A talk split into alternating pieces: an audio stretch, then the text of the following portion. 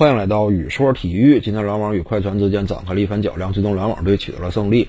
这场胜利啊，至于篮网而言呢，我感觉意义还是非常关键的，因为毕竟考虑到快船呢是西部的一支强敌劲旅，是争冠的主要种子选手之一，目前呢也是位居西部榜首位置，所以呢战胜快船这么一支球队，至于篮网队啊，他收获自信。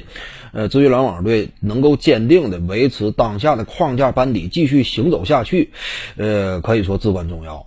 因为我们清楚啊，篮网队呢三巨头模式到底是否有必要坚持？尤其考虑到这几位啊都不以防守见长，甚至就包括凯文杜兰特在内啊，伤愈复出之后呢，他在防守端的能量已经今非昔比。赛场之上我们也看到，莱昂纳德呀多次单打凯文杜兰特，就是完全怎么讲呢？以往那会儿啊，真说杜兰特受伤之前。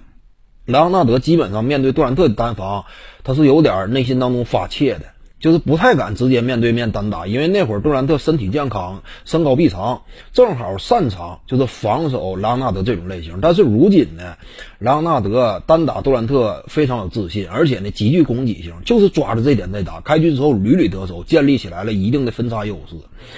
所以呢，目前啊篮网队就是这三位呢都并不以防守见长。那防守端都都有各自的问题，呃，这么一对三巨头框架有没有必要继续坚持下去呢？之前很多球迷都在讨论，是不是应该说交易凯瑞欧文呢？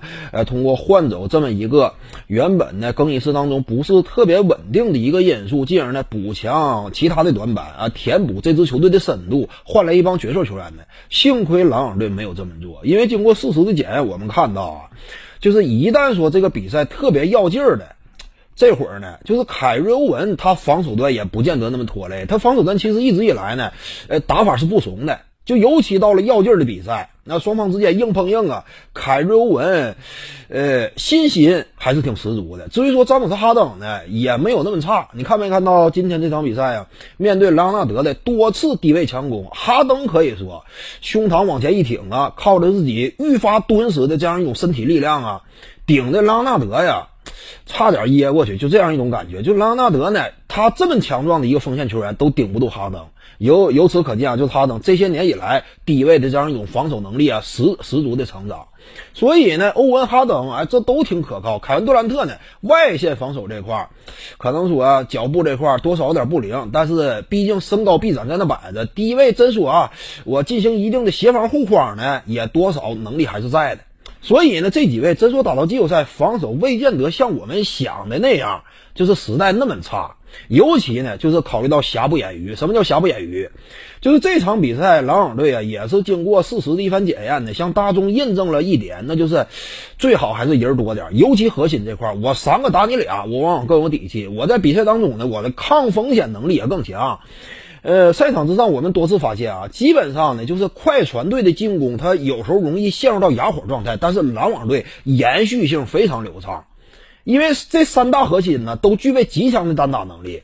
就说一场比赛不太可能这三位同时哑火，就另一个手感不好的话，这会儿赶紧换一个上，换一个上，手感再不好，再换另一个上，那你就很难说这几个同时在某一个时间段内，哎，都打不出好的进攻状态，这个概率是极低的。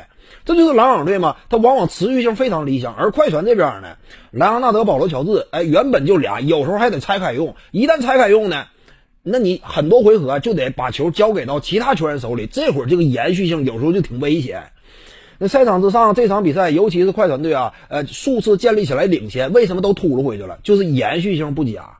你往往呢，其他球员很难站出来。这场比赛其实巴图姆和这个小莫里斯啊表现已经不错了。哎，要劲儿的时候啊，没有另一大核心呢，对面仨我这块就俩短一个。这会儿巴图姆和小莫里斯他俩的表现已经，呃，非常不错了。关键时刻能够挺上来，但是他俩毕竟也不是核心层次啊，偶尔能挺出来几个回合，但是这样一种延续性的等级啊，远远比不了对面的欧文和杜兰特。你这就是差距。事实证明呢，你这个核心多一个，呃，进攻端如果说啊，你的延续性更好，它要比防守端有一定的硬伤和漏洞。起码两者之间你综合一衡量的话，进攻端这个意义似乎说更大。至于赢球而言，它更有价值。徐静宇的八堂表达课在喜马拉雅平台已经同步上线了，在专辑页面下您就可以找到它了。